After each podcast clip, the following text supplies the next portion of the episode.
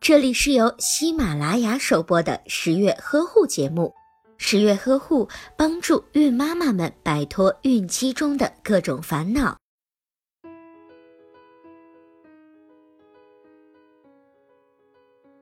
准妈妈在不同阶段分泌的乳汁具有不同的特点，并且每个阶段的乳汁都符合宝宝当时的体质。准妈妈可以为宝宝提供最合适的营养。新妈妈的初乳量较少，但是蛋白质的含量比较高，脂肪含量也是比较低的，正好适合宝宝不太大的胃容量和比较弱的肠道功能。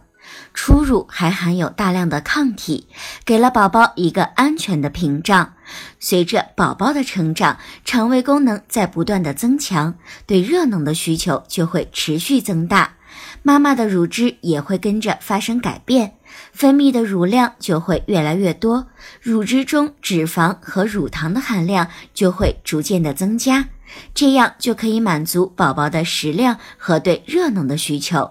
出生十个月的宝宝已经能够从辅食中吸收足够的营养，可以不依靠妈妈的乳汁，所以接近将要断乳的时候，妈妈乳汁中的营养含量就会明显的减少。